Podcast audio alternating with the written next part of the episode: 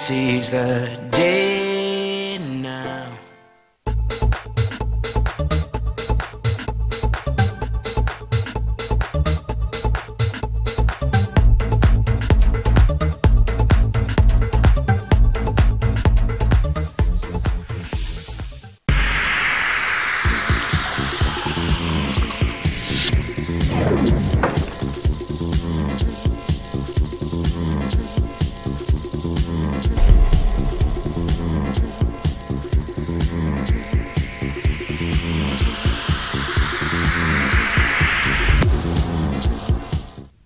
Suéltalo, hola, ¿qué tal? ¿Cómo les va? Bienvenidos a Radio Capital. Aquí estamos en un nuevo episodio de Panas de Vino Tinto con mi brother Julio Castellanos, quien les habla Pedro Bozos de la ciudad de Buenos Aires. Para todos los venezolanos que necesitan un rincón deportivo, aquí está su lugar en Panas de Vino Tinto. Nos pueden seguir en todas las redes sociales, por supuesto.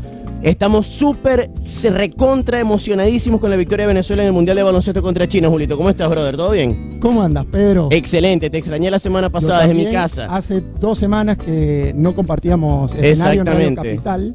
Así que también vengo muy eufórico con la victoria de Venezuela, esta, o este pase de Venezuela a la segunda ronda Histórico. de baloncesto. Histórico porque es primera vez. Ya vamos a estar repasando todos los detalles de lo que fue esta muy buena primera ronda de Venezuela. Sé que tienes todo preparado y todo dateado ahí para que Ahí le cuentes a la gente lo que necesita saber del triunfo de Venezuela y también de lo que se viene mañana el partidazo frente a Argentina arrancando la segunda ronda. Arrancando un partido durísimo. Para mí, una de Un las clásico ya. una de las selecciones más difíciles que puede Sí. enfrentar Venezuela por muchos factores. Seguro. bueno, ya lo vamos a estar repasando. Tenemos un par de invitados que van a estar agregando muchísima información de mucho valor para esta previa y un análisis también. Yo quería compararlo porque las comparaciones son odiosas, pero A veces la- son necesarias las comparaciones. Exactamente, a veces son necesarias y está bueno ver este grupo, todo lo que ha logrado, cómo lo hizo, compararlo con aquel grupo eh, histórico también de la década de los 90. Creo que vamos a tener un lindo debate al respecto de Hablando eso. de los héroes de Portland. Exactamente. Sí. Que fueron unos que dejaron una huella casi que imborrable en la historia del Arriba dejaron la vara baloncesto. muy alta, pero estos no, no es que les costó saltar. Creo que el programa de hoy va a estar sumamente bueno. Antes de empezar con la rutina, con lo que tenemos por delante, por supuesto, con los invitados que mencionaba mi querido Julio, vamos a, por supuesto, agradecer a nuestros queridos socios, a nuestros colaboradores, los amigos de Melao Bakery, que el otro día traes una torta de tres leches y no la Yo la probaste, perdí, Julio. yo me la perdí. Bueno, ya tú sabes que ¿cuándo cumpleaños tú? Me falta bastante, pero. ¿Cuándo? 11 de junio. Bueno, falta demasiado. Soy ya para otro año. Yo cumplo en diciembre. Yo sé que el de mi cumpleaños vas a querer estar. Yo Ah, quiero yo- que tú estés. Bueno, ese día hay tres leches para todo el mundo. Yo te regalo una tortita. Ah, bueno, pero de. Melao Bakery. Melao Bakery. Si no, no. Los Sí. panas de los panas de Melao Bakery que son Dani Osorio y Valentina Rincón, dos amigos de la casa ya. Y si ustedes no nos creen de estas espectaculares tortas, vaya y visite melaobakery.ar y ahí en foto usted va a ver esa... esa- Mirar la foto es comprarlo. es comprar. Así Son sencillo. buenísimas, excelente decoración, De hecho, pero ayer no solamente tuve- decoración, es sabor. Súper, ayer tuve un cumpleaños de una amiga y estaba Melao Bakery con la torta de zanahoria que también es muy buena, por ah, cierto. sí, saludable también le meten. Exacto. Bueno, yo te voy a dar el teléfono, Pedro, por Dáselo a acaso la la gente, gente pues. quiere hacer su pedido. 11 26 54 58 44 o también puede preguntar en melaobakeryar@gmail.com. Aparte, nuestros amigos Scott Barber siempre están activos. Julio, ya creo que estás necesitando un corte de pelo. Sí, Yo necesito sí, reducción en la barba porque ya andamos como Tom Hanks en la Me película mató, de. me mató mi amigo del Pedro, Survivor. Sí, sí, tengo que cortarme el pelito ya, ya. Ya se está yendo para arriba mucho. Mucho, el mucho, copete, pues. Muy raro, muy raro. Y por supuesto un abrazo para nuestro hermano Nelson Pérez, que siempre está pendiente con HSM América para subirlo en nuestro podcast, para darnos toda la difusión que necesitamos. Y, y también en Estados Unidos, si uno quiere saber de béisbol, de NBA, de lo que sea, Nelson es el que tiene la respuesta, así de sencillo. hsmdeportes.com. También a los amigos de Majanta. Sí. que nos, eh, amenizan este Buena programa con musiquita. su muy buena música. Exactamente. Arrancamos con todo entonces. Arrancamos con todo, la rutina tiene a Fede Toral, nuestro querido amigo de Directo y Sports, nuestro colega que es un tremendo relator de baloncesto para empezar a palpitar esa previa de la Argentina-Venezuela, por supuesto, él desde el otro lado, desde el otro lado del lado argentino. Claro, él nos va a dar las impresiones de lo que es la selección argentina, que para mí la descoció en esta, pre- en esta primera ronda. Sí. Vamos a ver cómo podemos contrarrestar esos, esos muy buenos resultados que obtuvo la selección argentina. Tres victorias, ninguna derrota en la primera fase. Muy buena defensa. Pero vamos a meternos ya en la candela entonces. Ah, bueno. Metámonos en la rutina, Vale. en lo que tenemos por delante. ¿Qué comparación quieres hacer con los héroes de Portland? Cuéntamelo todo, quiero saber todos los datos, quiero saber las comparaciones, ¿qué se cuenta? Primero arranquemos con cómo fue el balance de esta selección nacional en estos primeros tres partidos del, del campeonato mundial. Sí. Primero arrancamos con una derrota que era, yo lo decía en la previa la semana pasada como un partido bisagra. ¿Por qué? Porque Polonia era como uno de los rivales directos y efectivamente lo terminó siendo porque fue quien nos acompañó a la, a la ronda, a la segunda ronda. Siendo Polonia, de todas maneras, cabe destacar uno de los rivales más débiles del conglomerado europeo, por decirlo de alguna manera, porque por ejemplo no llegó a ninguna NBA, Marcin Gortat no pudo estar en esta selección y son bajas importantes, hay que decirlo, creo yo. Claro, pero... eh, Para mí Venezuela tenía la obligación de ganar ese partido contra Polonia. Para mí. Venezuela contra los europeos en torneos oficiales nunca ha podido sacar resultados positivos. Pero Polonia no es una gran selección que digamos. Bueno, pero estaba esa, esa puntica ahí que todavía no pudimos sacar. ¿Qué pasó en ese partido? Eh, defensivamente no estuvimos a la altura ¿Es verdad? de cómo eh, Venezuela está acostumbrado a jugar ese tipo de partidos.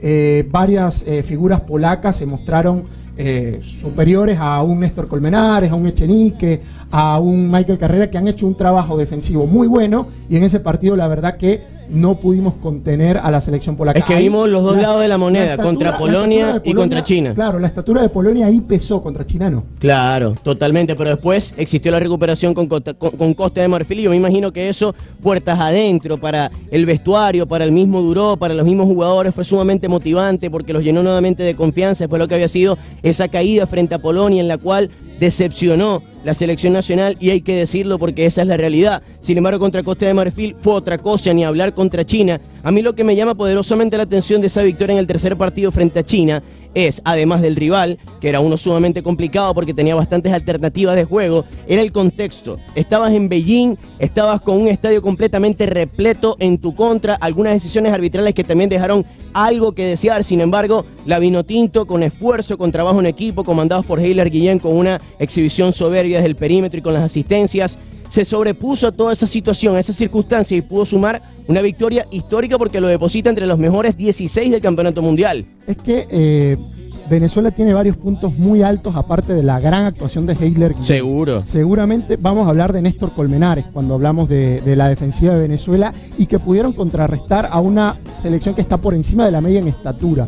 ¿Cómo lo pudieron contrarrestar? Y en números está clarito. Venezuela fue 49 eh, rebotes contra 28 de China y más de 20 rebotes ofensivos. Datazo. demasiadas segundas oportunidades Venezuela o concedió demasiadas el equipo asiático y eso permitió que Venezuela pudiera desarrollar mucho más cómodo su baloncesto. También está, eh, está claro y se pone en evidencia que es un equipo que está muy curtido el venezolano ya en grandes contiendas. Viene de ser doblemente campeón eh, sudamericano, viene también de unos Juegos Olímpicos donde dicho sea de paso venció a la selección de, China. Claro. Este, con un resultado mucho más parejo que este, pero eh, en líneas generales ya era un rival conocido para Venezuela. Es que Venezuela es un equipo curtido, que la mano del Che García ya está habituado a competir en las altas esferas del baloncesto. De la mano de Fernando Duró también ha mantenido ese mismo, concepto eh, competitivo. La misma filosofía, la misma idea de juego. Ahí que quizás un punto a, mejorar todavía de Venezuela es la no dependencia de un solo efectivo ofensivo. Claro. La, ofensiva recayó muchísimo en Heisler Guillet. Te pongo en contexto algunos números. En los últimos dos partidos, Guillén la lanzó para un 56.6% en tiros de campo, 17 de 30 Animal. y 8 de 16 en triples. Bestial. Saliendo del banco. Tremendo. Eh, después de ahí, la ofensiva de Venezuela está muy equilibrada, pero necesitamos, por ejemplo, que el capitán Gregory, eh, Vargas, José el Grillito Vargas. Que aparezcan y se hagan cargo de la situación. un poquito porque. Porque en los eh, deportes colectivos nunca es bueno depender de una sola figura, porque si esa figura se despierta en un mal día, que de repente se lesione, de repente que se mete un problema de falta, que en el baloncesto son claves, ¿y qué haces? Depende solamente de una figura. ¿Y qué haces cuando estás en problemas? Tienes que tener un fondo de armario a la altura para poder competir con los mejores del mundo. Y si entras en los mejores 16 de, una Copa del Mundo, te vas a enfrentar a los mejores del mundo. Nos hacemos muy predecibles, pero claro. nos hacemos muy predecibles. Argentina tiene que haber visto que eh, Venezuela fue, eh, o, que su gran base ofensiva estuvo eh, capitalizada por Heisler Guillén. Entonces, ¿qué hace Deck? ¿Qué hace Garino? ¿Qué hace Campazo? Tenemos que redoblar a este, a este muchacho porque es el que nos puede ganar la partida. Son puntos a corregir, pero estoy seguro que Duró, más que nadie, va a estar muy consciente de este punto. Duró, y me encantó las declaraciones que hizo post partido contra China porque declaró, entre otras cosas, que es uno de los días de mayor alegría en la historia del baloncesto venezolano. Y quiero, creo que tiene toda la razón. Pero a propósito de eso, Julio, yo quiero que lo relacionemos con los, con los héroes de los Estados Unidos. Cuéntanos un poquito de aquella selección, qué fue lo que logró. ¿Qué te parece que tuvo aquella que no tiene esta? ¿Qué te parece que tiene esta que no tuvo aquella? Mira, a mí de entrada me parece que es una selección, la de los héroes de Portland, con mucha más calidad. Mucha más calidad. Más materia prima. Sí, más materia prima sin duda. Había un Iván Olivares que la descoció también en, en el baloncesto universitario de Estados Unidos. Estaba un Gabriel Estaba que era una base ofensiva espectacular. Obviamente Cal Herrera, que era nuestro NBA, nuestro jugador insigne. el más Anillo conocido, incluido. Y era una bestia defensiva. Claro. Entonces ya tenías tres jugadores de un eh, corte eh, internacional muy importante. Esta selección por ahí no tiene un nombre de esos tres pesados. Capaz no la tiene, pero colectivamente es mucho más eficaz que esa selección de los héroes de Portland. Yo estoy convencido que en su momento en Venezuela se va a empezar a tomar firma, se va a empezar a pasar lista para hacer una estatua al Néstor Che García. Creo que gran parte de los triunfos y las cosechas y de los éxitos vinotinto en el baloncesto vienen de la mano de ese señor que encima está en este campeonato mundial con la República Dominicana bueno. y metió al equipo caribeño en la segunda ronda. Así que también van a hacer firmas en la República Con una Dominicana. baja importantísima como la de Al Horford, Claro. que se bajó del, del Mundial. Ahora va a jugar en Filadelfia en la NBA. Va a estar jugando con los 76ers, firmó un gran contrato, pero con todo y eso el Che García pudo, pudo meter a Dominicana en esta, en esta segunda ronda. Hay un tema con los equipos eh, del continente americano, fue eh, casi pleno, metimos en la segunda ronda la sección de Canadá seis de los siete Canadá que teóricamente tiene un equipazo, pero al no llevar a la mayoría de los NBA, por ejemplo, Andrew Wiggins, Jamal Murray y compañía, no pudo estar No a la altura de la circunstancia de, de un campeonato mundial, mucho menos en el grupo que le tocó, que fue bastante complejo. Y si nos metemos un poquito en el análisis general del Mundial, hay selecciones que hicieron una muy buena actuación del continente. Sacando a Estados Unidos, que era, vamos a decirlo, si bien no tiene las piezas que podría tener en esta Copa del Mundo para pasar por encima Sufrieron con Turquía, sufrieron casi lo pierden. Es más, Turquía lo dejó de ganar, Estados Turquía Unidos no lo ganó. No pudo ganarlo. Le tuvo miedo no al lo éxito. cerró. Exactamente, no lo cerró. Pero después tenemos Brasil estuvo muy bien, sobresalió Brasil. Vengo a hablar de Brasil y vengo a hablar de eh, la selección de Argentina. Sí. Brasil tuvo eh, quizás una de las mejores actuaciones al vencer al conjunto de Yanis Antetokounmpo, el, el jugador MVP. Brasil compartió grupo con Grecia, Nueva Zelanda y Montenegro. y venció a Grecia. Exacto. Venció a Grecia en ese partido directo que era como los dos equipos más eh, difíciles o más importantes del grupo y terminó venciendo a la Grecia del MVP. Así que da un paso como decir, estoy yo, no me descarten, es una selección histórica en, este tipo de campeonatos y tiene a un Anderson Valle- eh, Varejao que está eh, rejuvenecido, tuvo una grandísima actuación ante Leandriño también está muy bien, Huertas también está muy bien. Barbosa ya es un histórico, La están que ya no rompiendo. está en la NBA, es un jugador que sigue siendo muy importante a nivel FIBA. ¿Y qué decir de esta selección de Argentina?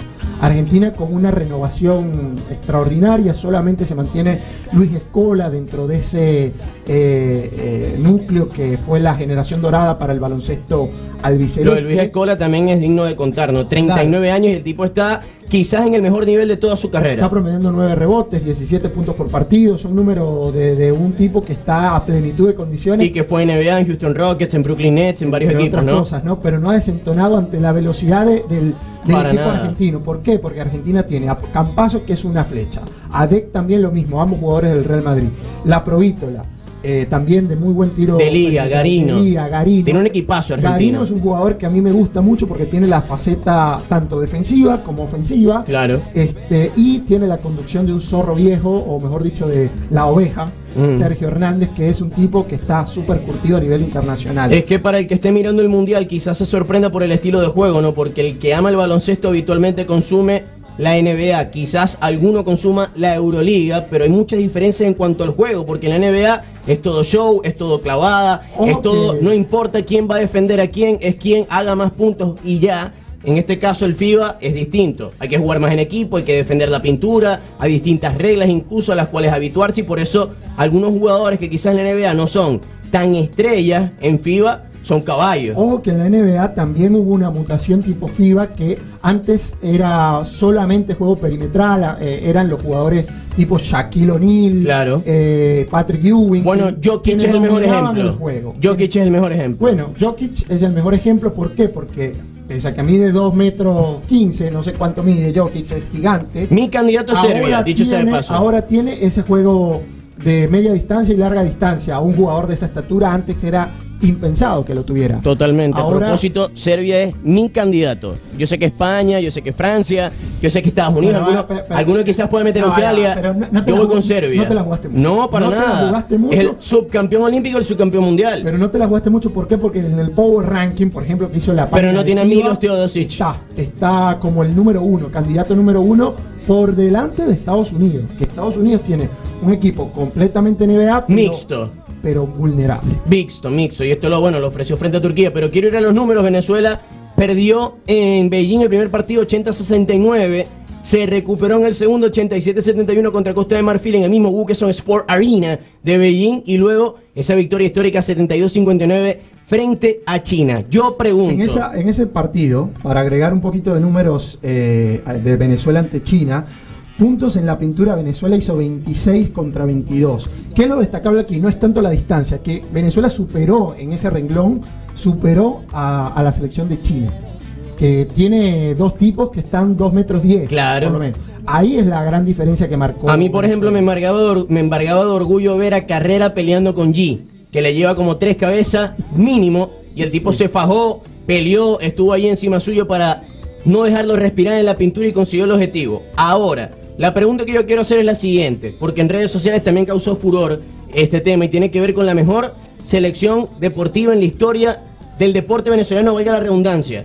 Es la Vino Tinto, es la selección de béisbol de Venezuela que nunca pudo cosechar el éxito que uno pretendía que podía tener, o es este equipo venezolano de baloncesto que ha dado de qué hablar y ha conseguido títulos en este caso, en el ciclo de Che García. Del deporte reciente la pones muy fácil porque, como bien dices, eh, la selección de, de béisbol tenía altas expectativas, teníamos superestrellas y no cumplieron los objetivos en ninguna de las cuatro participaciones de mundiales.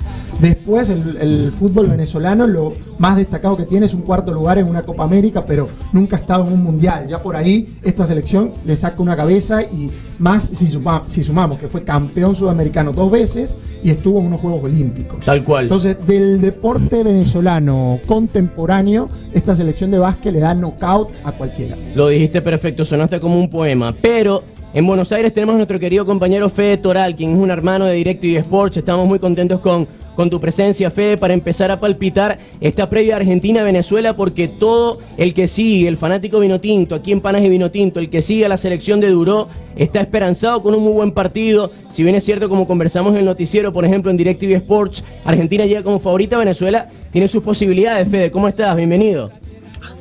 ¿Qué tal, Pedro? Muy buenas noches para todos. El placer de, de estar charlando con ustedes de lo que a uno más le gusta, que es el básquetbol y, y en la antesala de un gran partido, ¿no? Que divide un poco los corazones, teniendo en cuenta que gracias a nuestra participación en DirecTV Sport tenemos también mucha llegada a la, a la gente en Venezuela y más teniendo en cuenta que nos robaron un entrenador, entre comillas, ¿no? Teniendo en cuenta la, la- la Estamos presencia de Fernando Duro. siempre, al Che García hay que hacer una estatua en Venezuela y ahora empiezan en la República Dominicana a creer lo mismo también.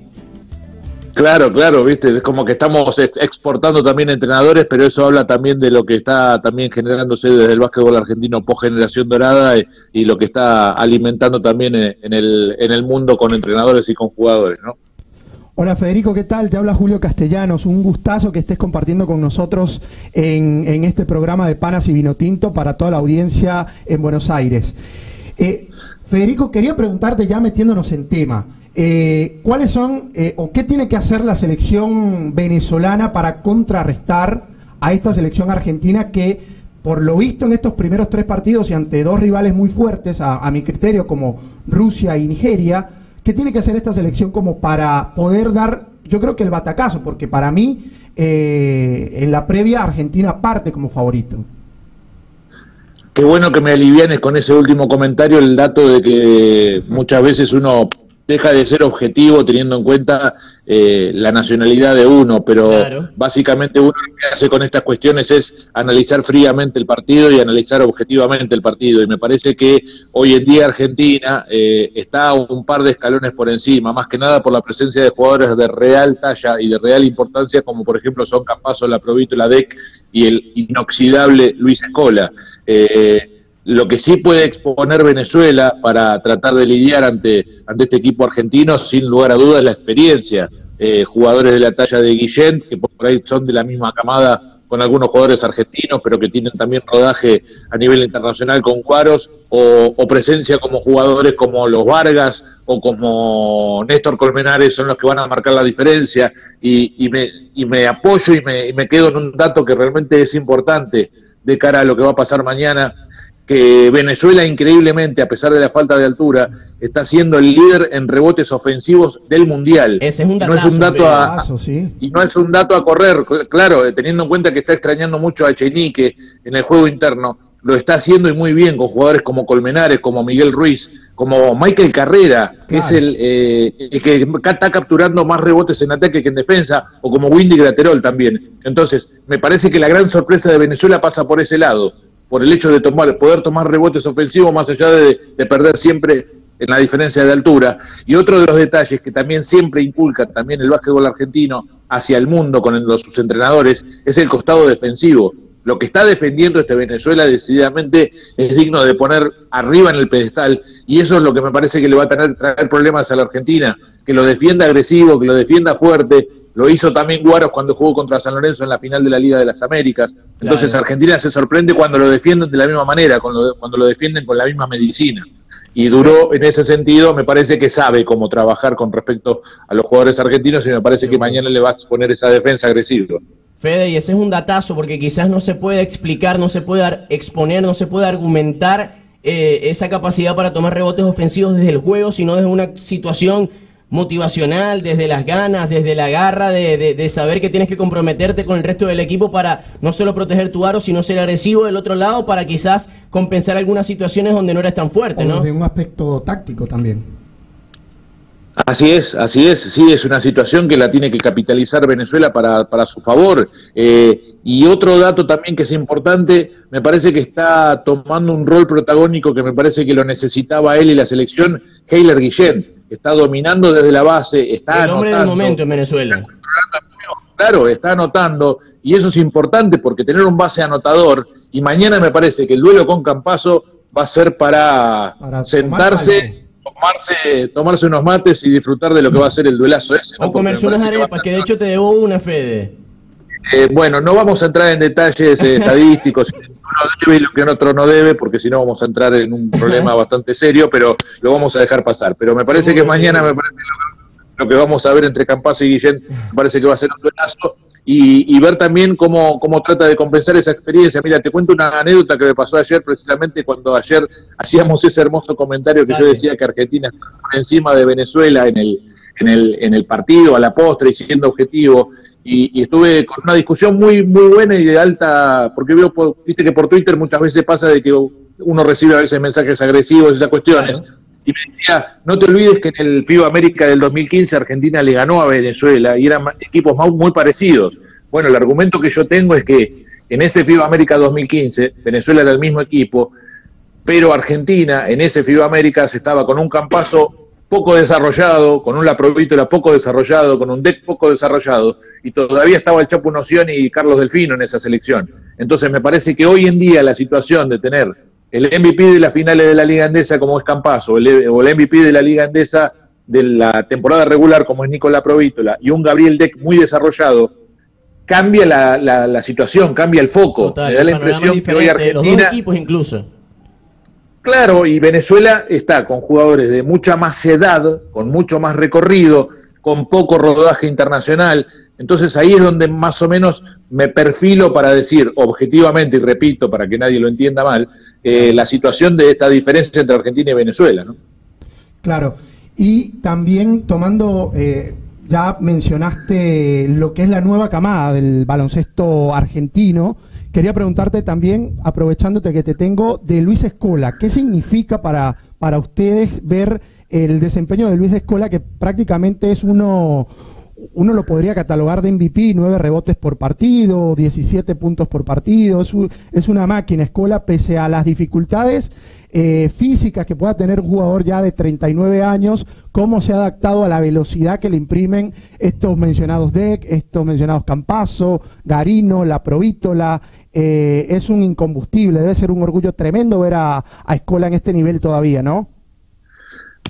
Es, difícil de explicar porque en realidad es inexplicable lo que está haciendo Escola. Eh, ese es el punto. O sea, no lo podemos explicar nosotros y lo que hacemos es disfrutarlo. Y me parece que lo que hay que hacer con estos jugadores es disfrutarlo hasta la última gota. Además, con un gran nivel de humildad que le otorga un mérito quizás superior, Fede. Me parece que la humildad fue una de las, de las cuestiones que dejó muy marcada el legado de la generación dorada. Eh, Emanuel Ginóbili jugó hasta los 40 y moneditas en la NBA, Nocioni jugó también hasta muy grande en el Real Madrid. No es que jugaron a nivel eh, bajo y terminaron sus carreras jugando en la Liga Nacional Argentina sin eh, sacarle méritos, pero terminaron jugando un alto nivel hasta cierta edad. Lo que está haciendo Luis Escola me parece que es lo que hizo durante toda su carrera, entrenar y jugar durante todo el año, no perder nunca el ritmo de juego, eh, y hoy se adaptó. Quizás no con esa velocidad, y uno, uno lo que ve es que no está tan rápido como antes, pero ¿qué hace? Él adapta el juego de él a la, a la velocidad del equipo. Entonces, él sabe que Campazo la va a correr siempre y que Garino la va a correr siempre, y él lo que hace es ir desde atrás, y lo dijo él mismo, y es alguna frase me parece que hay que tener en cuenta para que demostrar lo que Escuela está mostrando hoy en día. Dice, yo no soy el líder del equipo, yo les doy una mano a estos pibes que vienen desde abajo, y me parece que posicionarse en ese lugar habla mucho más de lo que es Luis Escola, no tanto de lo deportivo, y sí de lo psicológico, donde él se corre de un lugar de protagonismo como tenía hasta hace un par de años atrás, y acompaña, y me parece que está trabajando, y uno lo ve muchas veces en los tiempos muertos, donde él también aporta lo suyo y habla, y vos imaginate lo que debe ser para un jugador como Garino o como Delía o como Tayabel Calici, que son los que ocupan ese mismo esa misma posición, mirar para un costado y que un tipo como Luis Escola te esté dando un consejo, te está, o te esté alentando, te esté hablando. Hernández debe ser sumamente satisfactorio tener dentro de la cancha a un asistente suyo en cuanto al juego y lo motivacional, porque como tú dices, el efecto que puede generar en la nueva generación es sumamente positivo, sobre todo tomando en cuenta ese rol de capitán, de cuidador que ha asumido tranquilamente Luis.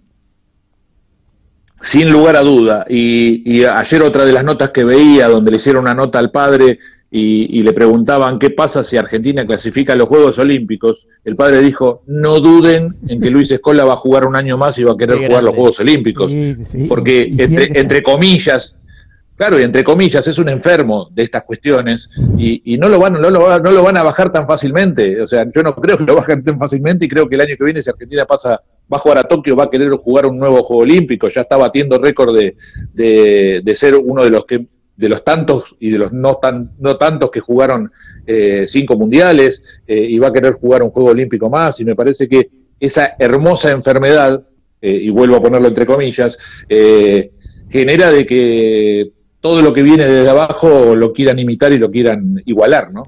Fede, para la audiencia venezolana, para esa posible victoria que va a buscar Venezuela ante un rival, como ya bien marcábamos en la, en la previa, que se ve superior. ¿Qué le tiene que salir a Venezuela mañana para que pueda conseguir esa victoria? ¿Y qué no le tiene que salir a Argentina?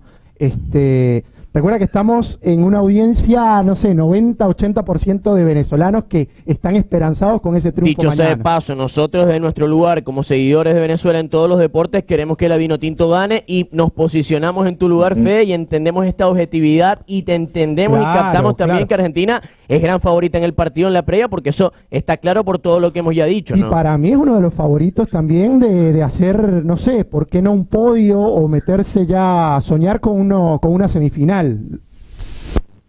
Sí, me, parece que lo más importante, y, yéndonos a las eh, virtudes y debilidades de los equipos, me parece que lo que lo pone incómodo a Argentina es lo que te decía al principio la cuestión defensiva que le puede generar un equipo de Venezuela que con el correr de los años y con la participación de entrenadores argentinos aprendió a defender. Ahora lo estamos viendo en República Dominicana con el Che García, que gana los partidos desde el costado defensivo. Me parece que Argentina se va a encontrar con un espejo eh, en el caso defensivo y, es lo que puede llegar a complicar la situación del básquet del, del, básquet que pueda generar el equipo de Sergio Hernández. Me parece que el jugarle eh, de tú a tú de, o jugarle espejo lo puede llegar a, complicar a Argentina. Defenderle sin lugar a duda con Guillén, que va a tener que mañana, eh, me parece que arremangarse y defenderlo bien fuerte a, a Campazo, tratar de que jugadores, por ejemplo, como el Grillito Vargas, eh, exponga el físico para defenderlo a Garino.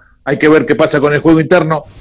Lo que equipara también a los dos es una cuestión de que no tienen un 5 dominante. Argentina no tiene un 5 dominante porque Escola es 4 y ese duelo con Colmenares también va a ser para verlo de la misma manera que como el duelo de, de, Guillén con Campazo. Me da la impresión que va a ser un lindo partido para ver esos duelos personales eh, de, de los cinco. Pero por eso te digo, me parece que la virtud que va a tener que capitalizar Venezuela va a ser lo del costado defensivo y que después sigan cayendo los triples como están cayendo, porque decididamente el básquetbol es un deporte de efectividad y, si baja esa, esa, efectividad que está teniendo hasta ahora, me parece que ahí es donde va a tener problemas eh, el, seleccionado venezolano.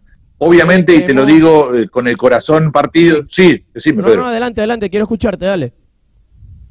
Eh, por eso te decía, más allá de que uno en este sentido tiene como el corazón partido diciendo, bueno, también quiero que, le vaya bien a Venezuela, lamentablemente eh, se produce este cruce, eh, pero me parece que las virtudes y defectos van a pasar por ahí, me parece que Argentina va a estar incómodo con esa cuestión espejo y Venezuela lo tiene que tratar de capitalizar y, y traer ese aquel partido de FIBA América 2015 y traerlo a la memoria y tratar de jugarla de la misma manera, ¿no?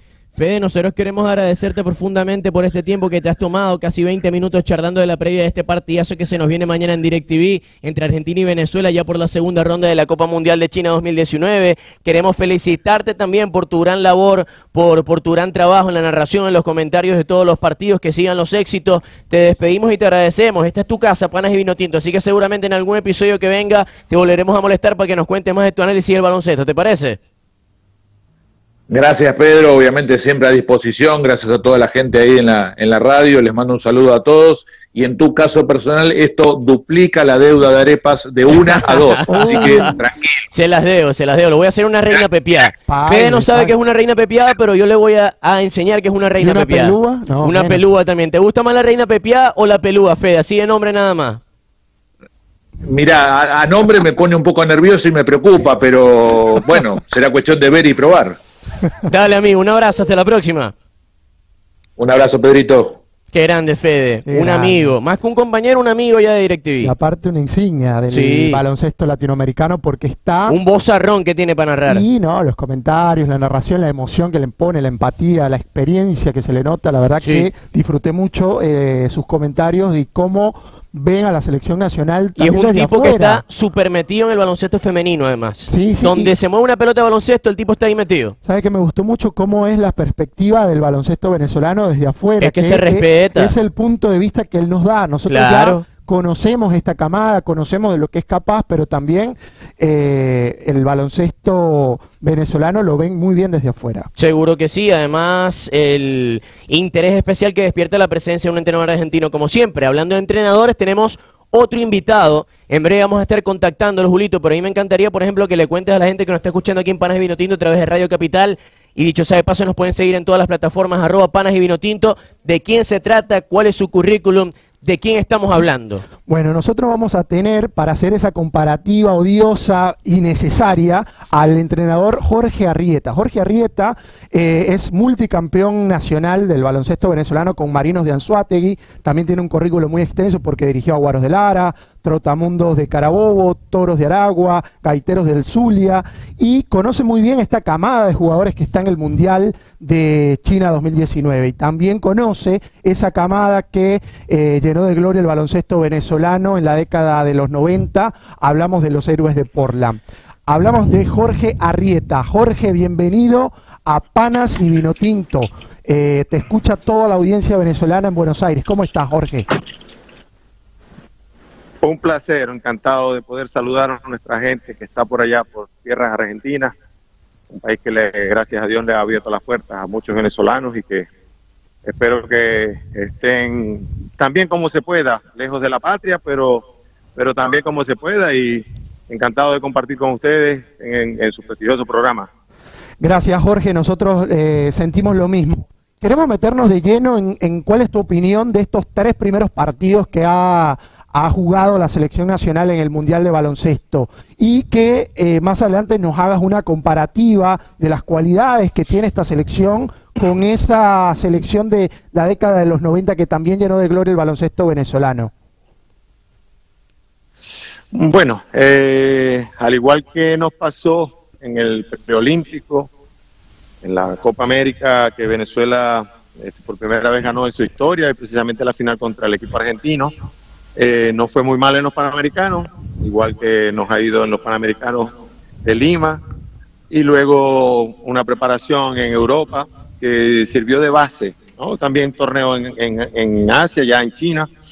No, sirvió de base para que el equipo evolucionara, mejorara, al punto de que, bueno, por primera vez hacemos historia pasando de, de, de ronda entendiendo que sí es cierto que hubo una expansión, que ahora ya no, ya no son 24 equipos, pasó a ser 32 selecciones las que van al, al Mundial de Baloncesto, pero no pierde mérito, ¿no? Lo que han hecho los muchachos, eh, perdiendo con Polonia el primer partido, pero eh, luego sacando al anfitrión, ¿no? Y mm, todo lo que significa sacar al anfitrión de, eh, de, de, del torneo, este, por todo lo que lo que implica no el, tema de, de, de sacar al, al, equipo de casa y, y, luego con el nivel de baloncesto que se juega en China no porque ellos tienen una liga profesional muy muy importante especialmente por lo que pagan y llevan muchas figuras del ámbito mundial. Incluso eh, Luis Escola creo que está haciendo vida por allá. Sí, exacto, y hay muchos correcto. jugadores que, que fueron fueron estrellas NBA no como lo pudimos ver incluso en las pantallas eh, a Stephen Marbury, que fue una gran figura de la, de la NBA y que todavía está jugando por allá. Por, por Marbury fue el primero que se aventuró que... a irse a China. Jorge, te habla Pedro Bozo, te mando un fuerte abrazo. Gracias por brindarnos este tiempo en Panas de Vino Tinto. Jorge, sabes que viendo el partido contra China, a mí me embargaba de orgullo la capacidad de, de, garra, de entrega, de voluntad, de corazón que pusieron los muchachos, sobre todo en la zona pintada, para defender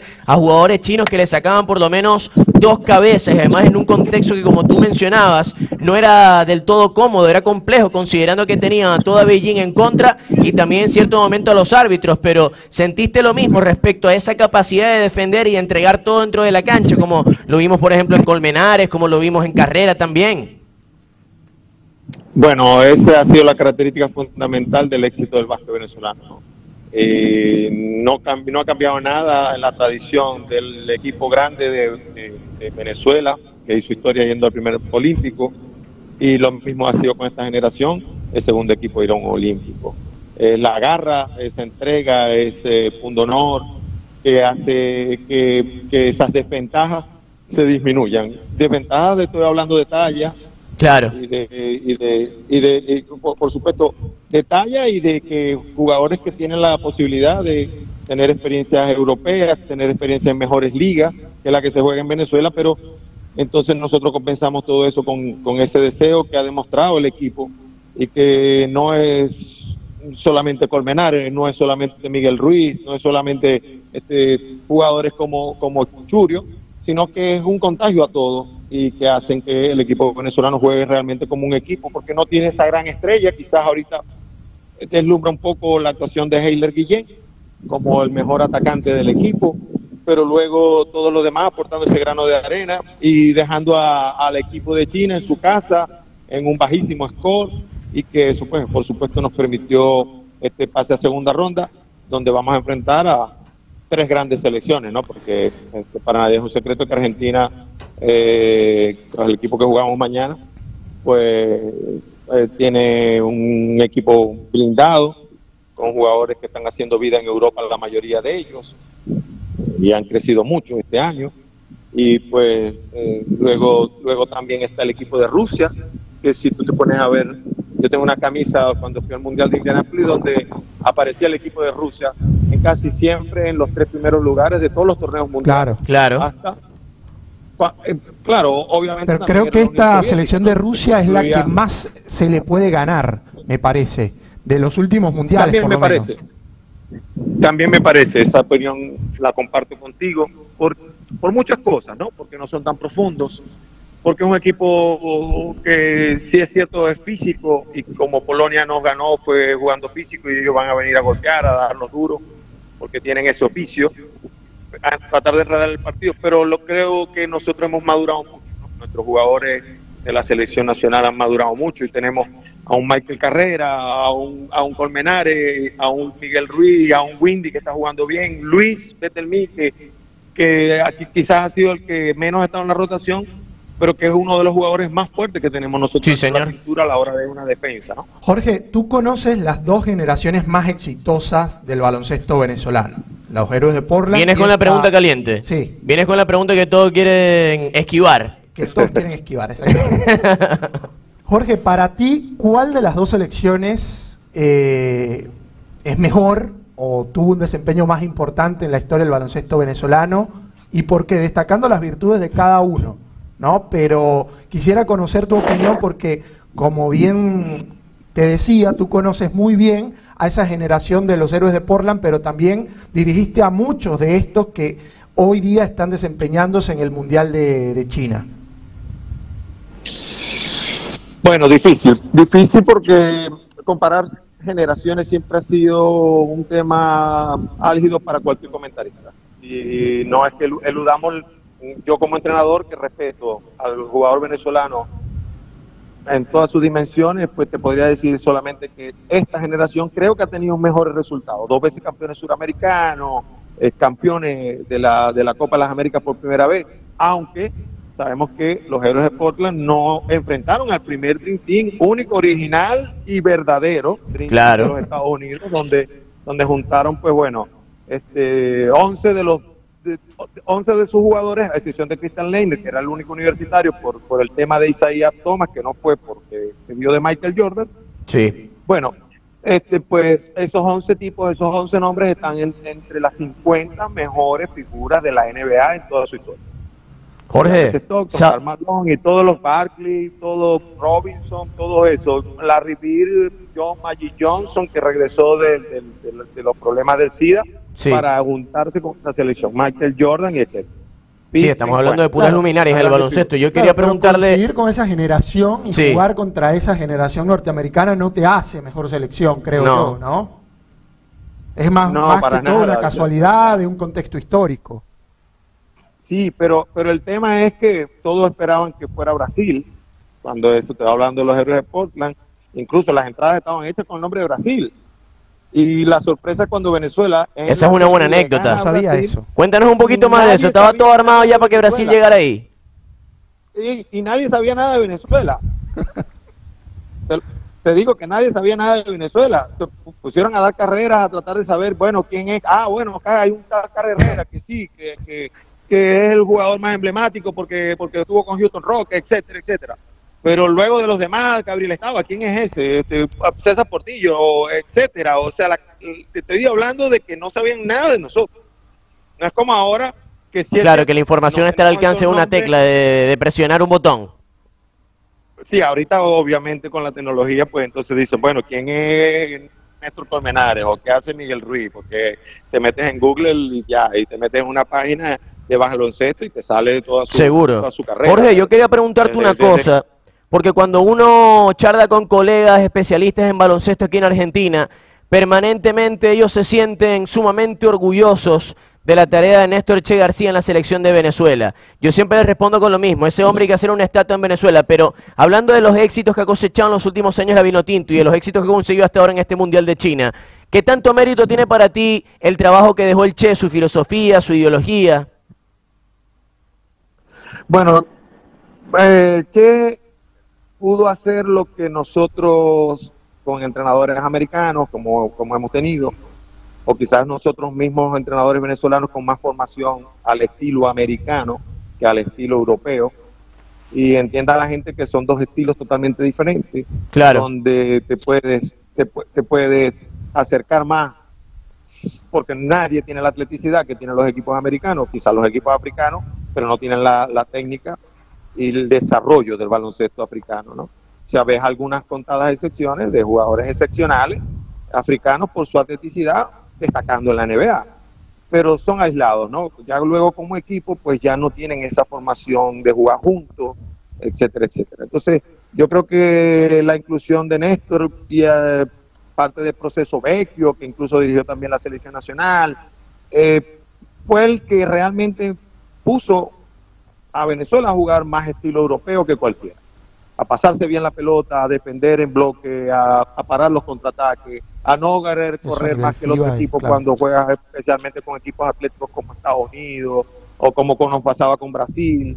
etcétera, etcétera. O sea, equipos que por talla y por atleticidad eran superiores a nosotros y que nosotros teníamos que compensarlo de alguna manera. Y esa compensación se llama lo que ha hecho Argentina a lo largo de la historia, que es el único que tiene una medalla olímpica en, en, en, que no se llame Rusia, que la ganó con una picardía y jugando contra Mater en el 72, y de Estados Unidos, que es el único que se ha puesto y se ha colgado esa medalla de oro en Juegos Olímpicos, a excepción de los temas del boicot. Pero en situaciones normales siempre los Estados Unidos han sido este, dominantes en la hora de, jugar los Olímpicos. De manera de que ese estilo europeo que implantó Néstor y que lo hizo en la liga y que luego los dueños de equipo, porque vamos a, vamos a involucrarlos de alguna manera, se dieron cuenta de que esa era la forma y empezaron a traer entrenadores ya no argentinos solamente, sino europeos, ¿no? Aquí vinieron muchos españoles y algunos de cartel que también ayudaron a que el básquet nuestro local se hiciera un poco más europeo. Y por supuesto, entonces, con esa filosofía mezcla entre americano y europeo, nosotros hemos logrado una identidad que nos ha permitido este, lograr los triunfos que hemos tenido hasta ahorita. Y digo yo triunfos que son, son relevantes, ¿no? Porque Venezuela sigue siendo un país pequeño comparado a China o un país pequeño comparado a Brasil. Y ahí estamos. Y orgulloso de que todos los equipos del área de Sudamérica hayan pasado incluso Puerto Rico y Dominicana, también me siento satisfecho porque son este, equipos americanos y, pues pasaron a la segunda fase. Lo único que no pasó fue Canadá y ya sabemos por todos los problemas que ellos atravesaron y les tocó un grupo bastante Claro, Jorge, y tomando en cuenta también la problemática que hay en el baloncesto venezolano con la Liga Profesional de Baloncesto, todos los ida y vuelta, que no se juega, que se juega, que se acorta el calendario, que ahora se llama distinto. Eh, tú más que nadie debes estar empapado de esta situación. Y estos jugadores sin tanto roce competitivo han podido pasar a una segunda ronda de un mundial. Y también eh, te quería preguntar, ya para cerrar, te agradezco, te agradecemos muchísimo el tiempo que, le has dedicado a Panas y Vino Tinto, de los jugadores más destacados de esta selección. Punto eh, hacer un énfasis puntual en Heisler Guillén. ¿Qué te ha parecido la actuación de Heisler? No, yo tuve a Heisler hace mucho tiempo, eh, cuando empecé a trabajar con la organización de Guaros en el equipo que quedamos campeón en la Liga Nacional, extinta ya Liga Nacional, que era el segundo torneo de Venezuela que se jugaba en invierno. Y una de las cosas que yo empecé a trabajar en la cabeza de Heisler y de Windy era que ellos tenían que convertirse en money player. Y money player llámese al jugador que hace todo para que el equipo gane claro. y hace que el equipo gane. Y Heiler se ha convertido en el money player de Venezuela. Fue el jugador más valioso de, de la Siempre viste la madera en él para llegar a lo que es hoy. Bueno, ser parte del proceso de un jugador, llámalo como quiera, pero tratar de ayudar al jugador a superarse, que es como uno, director técnico y como entrenador. Porque yo como entrenador, pues trato de que mis jugadores siempre mejoren su nivel técnico.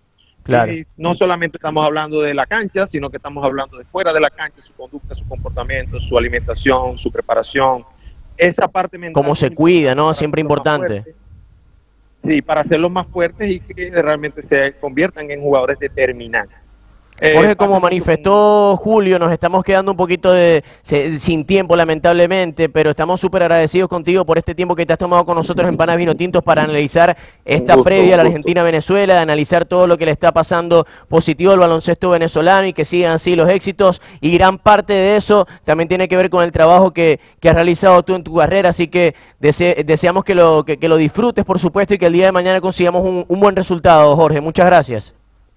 No, Dios quiera, Dios quiera y que todos los venezolanos podamos mañana celebrar una victoria tan importante como la que tuvimos en México, con los héroes de, México, y que pues bueno, este, nosotros podamos aspirar pasar de esta fase, que no es fácil, lo sabemos, son dos compromisos bastante difíciles, ya venimos menos 11, porque con Polonia estamos arrastrando un menos 11, pero que ganando la Argentina pues podemos hacer cosas este, bastante difíciles bastante importante. Porque eh, Argentina es un equipo que tiene clase mundial. Argentina, cuando llega a esos torneos, tienen un escola, tienen un referente importante en escola. Este, esta Delía ha jugado muy bien en Europa. Con paso se convirtió en una figura del Real Madrid, únicamente que nombrar al Real Madrid, ya sea fútbol o baloncesto, esa organización hace que tú pienses en una, en una gran calidad de, jugador como es Campazo, y por ahí el equipo argentino bastante profundo. Pero nosotros, pues bueno, con la humildad, con el trabajo, con las garras Amén. que caracterizan a esta Así selección, será. pues esperemos hacer un gran partido y que mañana a las 10 de la mañana nosotros estemos disfrutando de un triunfo para, bueno, beneplácito de todos nosotros los venezolanos y de todos los que trabajamos en el básquet, sentir más orgullo de lo que ya se fue. Claro que sí, Jorge. Muchas gracias por todo. Será hasta la próxima. Que tengas buenas noches y mañana disfrutamos el partido. Te mandamos un abrazo aquí en Panas y Vino Tinto. Gracias, un abrazo igual para ustedes, éxitos.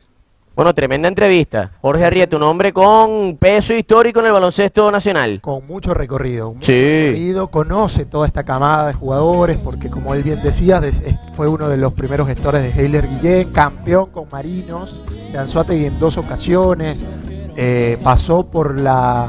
Se comió las verdes de Claro. Gaiteros del Zulia, porque no pa- cuando dirigió Gaiteros del Zulia no estaba la, la institución en su mejor momento. Claro. Tampoco le fue muy bien con Toros de Aragua, pero con Trotamundos sí, compitió en una final. O sea, es un Trotamundos del eh, baloncesto venezolano. Le hemos dedicado gran parte del programa, casi 50 minutos al baloncesto, porque merece. obviamente la Vinotinto se lo merece después de esa espectacular victoria contra China y esperamos que mañana también puedan cerrar algo interesante con la selección argentina en este duelo sudamericano, pero también debemos ocuparnos del fútbol, porque la Vinotinto de Rafael Dudamel se encuentra en el estado de la Florida, en los Estados Unidos, con su convocatoria lista, pensando en que el encuentro de la semana próxima, esta fecha FIFA, se podrían haber jugado dos encuentros, pero se pactó solamente un amistoso en Tampa contra Colombia y esta semana es entrenamiento para la Vinotinto y hay algunos nombres que han generado cierto impacto positivo considerando que hay apellidos y hay posiciones que van a tener algunas pruebas pensando en el comienzo de la eliminatoria Qatar 2022 que será el próximo mes de marzo, o sea, ya en el año 2020. Los nombres de en la parte defensiva son los que más pruebas creo que va a tener Estañor. eh, Dudamel. Claro, Bernardo Añor por el costado izquierdo y también ver cómo regresa Wilker Ángel, si le van a dar minutos, Claro. cómo está Wilker después de perderse la Copa América por lesión. Ya vemos que tiene un poquito de recorrido en su club, pero eh, va a haber, eh, va a tener que luchar un lugar con un John Chancellor que está un poquito más afianzado en esta selección antes de la lesión. Hay que hablar de Osorio que ahora va a jugar en el fútbol ruso. Claro, eh, Osorio no está en esta Claro. pero le van a dar lugar a Wilker precisamente como para desarrollar, esa- ver si se puede hacer de parte del núcleo de centrales que yo comentaba con André el, el programa pasado. Chancellor, Villanueva, Osorio y Ángel, me parece que serían los nombres idóneos o Sí. los cuatro que parten con ventaja como para eh, afrontar la eliminatoria. Habrá que ver, y estos amistosos pueden servir para ello, cuál de los dos son los que se van a firmar como zagueros centrales titulares para el comienzo de la Para eliminatoria. mí Osorio tiene que ser una fija. Sí, seguro. Ahora, a mí no me gustó la ausencia de Benítez. Yo lo venía vendiendo desde hace rato y no yo, sino su propio rendimiento de la cancha con- con el Zulia Fútbol Club. Eventualmente creo que lo va a tener que convocar Dudamel, pero bueno, esa es otra historia. A mí algo que me gusta de esta convocatoria es la mitad de la cancha porque aparece Bernardo Manzano. Lo vimos en el Lara, lo vimos en el Deportivo Lara, sí. Ahora está, Colo- está en, en Colombia con el Deportivo Tolima, el Deportes Tolima, mejor dicho, el equipo Granat. Y tiene una buena oportunidad también para decir, aquí estoy yo y en la mitad de la cancha puedo aportar. y para sumar variantes a una zona que ya está congestionada de talento, me parece, porque si algo tiene Venezuela es que la mitad de la cancha tiene bastantes opciones Moreno, Herrera, para- Tomás Rincón, por nombrar pasar, algunos. Claro, y si nos vamos al costado ofensivo de la mitad de la cancha, también conseguimos muchas opciones. Destaca el número de eh, el- la convocatoria de Rómulo Otero, que fue una variante ofensiva que en la mitad de la cancha Venezuela careció en, Claro. en la, en la Copa América. No teníamos un volante eh, ofensivo que juegue por el centro del campo y que tenga la pegada. Un armador. Es un jugador que teníamos que tener, es una variante que eh, acusó Venezuela en la Copa América y que ahora con Otero se vuelve a, se vuelve a rescatar. Es importante ponderar la presencia de Jefferson Sotelo considerando que casi no va a la Copa América. No, sí, pero pero, ahora ahora- está en un momento en el fútbol brasileño y impresionante. que se vuelve uno de los fijos, me parece a mí, Sí. de las convocatorias y por qué no de, las de, la, de los 11 titular Sí. de, de Rafael Lo que sucede con Sotelo, sin ser falta de respeto ni, ni, ni formular un chiste, es su talla. Es que un jugador que pierdes en la pelota parada y que tampoco tiene mucho retroceso defensivo. Sin embargo, puede y sabe marcar diferencias por su talento, como lo ha demostrado en el fútbol Pero brasileño. hay que ponerlo, me parece, porque si algo le falta a Venezuela es desparpajo ofensivo, no le sobran las ocasiones. Atrevimiento, rebeldía. No le, no le sobran las ocasiones ofensivas a Venezuela y Soteldo es una garantía de que por lo menos algo de peligro vas a generar. ¿Será que alguna vez vemos a Sabarino, Soteldo y Otero juntos en la cancha?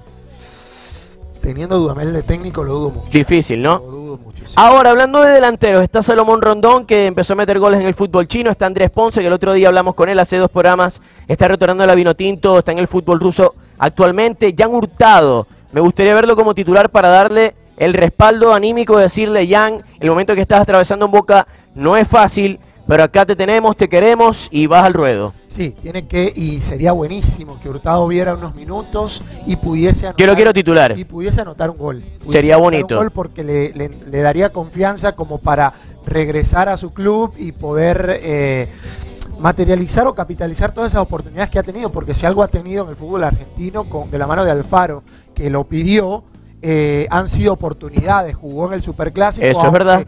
Hablamos del contexto, del partido después. Eh, tenía un contexto muy complicado, un equipo de Boca que Por la estaba- postura de juego del equipo. Porque Boca estaba jugando muy retrasado y prácticamente le tiraba balones a Hurtado contra eh, arréglatelas básicamente. Así que sería bueno que tomara confianza Jan con una buena actuación y sobre todo con un gol. Al delantero lo alimenta el gol. Totalmente, y te puede cambiar drásticamente el estado de ánimo. Hablando de delanteros, hablando de goles, no está Joseph Martínez. ¿Qué opinión tienes al respecto?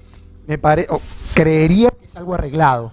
Consensuado. Eh, consensuado con el jugador. No solamente no está Joseph. Ahora, en no este- está Tomás Rincón, no está Jordan Antes que se me vaya la no idea, Rosales. en esta época de redes sociales donde cada minuto hay una nueva noticia y donde, donde te enteras todo prácticamente en el momento que sucede, ¿no sería positivo que el fanático de la Vinotinto, que siempre está pendiente, que a quién convocan, que quién no está, que quién está, cuál va a poner Dudamel, que hay una rueda de prensa, que hay un comunicado tomando en cuenta la importancia de Joffrey y se diga, ok, hubo un consenso, porque esto no estoy pidiendo una locura, esto lo hacen todos los equipos, Colombia lo hace con Falcao, Colombia lo hace con, con James Rodríguez, por ejemplo, Carlos lo hizo Scaloni con el. Kun Agüero también, co- consensuado. ¿Por qué no se dice para que la gente no hable de más? Joseph sigue siendo parte de la selección, esta vez decidimos no llamarlo por esta razón y por esta otra razón. A mí nunca me ha gustado el manejo de Rafael Dudamel con la prensa. Eso no es un secreto eh, que yo vengo a descubrir, pero es la realidad. Dudamel no es un tipo que sea muy abierto a los medios de comunicación y comparto contigo, nos falta ahí información por qué, eh, o desinformación, porque Joseph Martínez hoy día es el jugador venezolano más destacado en el fútbol internacional. Seguro que sí, momento de despedirnos en Panas Sí, y Vino. Tinto. Antes de despedirnos agradecemos a nuestros socios, como siempre, Melado Baker y Scott Barber, HSM América, también a los amigos de Majanta. De hecho, vamos a despedir con una musiquita de ellos y esto ha sido Panas y Vino Tinto. Mañana juega Venezuela contra Argentina y próxima semana la Vinotinto de fútbol contra Colombia en los Estados Unidos, partido amistoso. Ha sido un gusto, Julio. Nada más que desearle una victoria mañana a la selección de baloncesto. Chao, chao. Nos vemos. Hasta el próximo Panes y Vinotinto.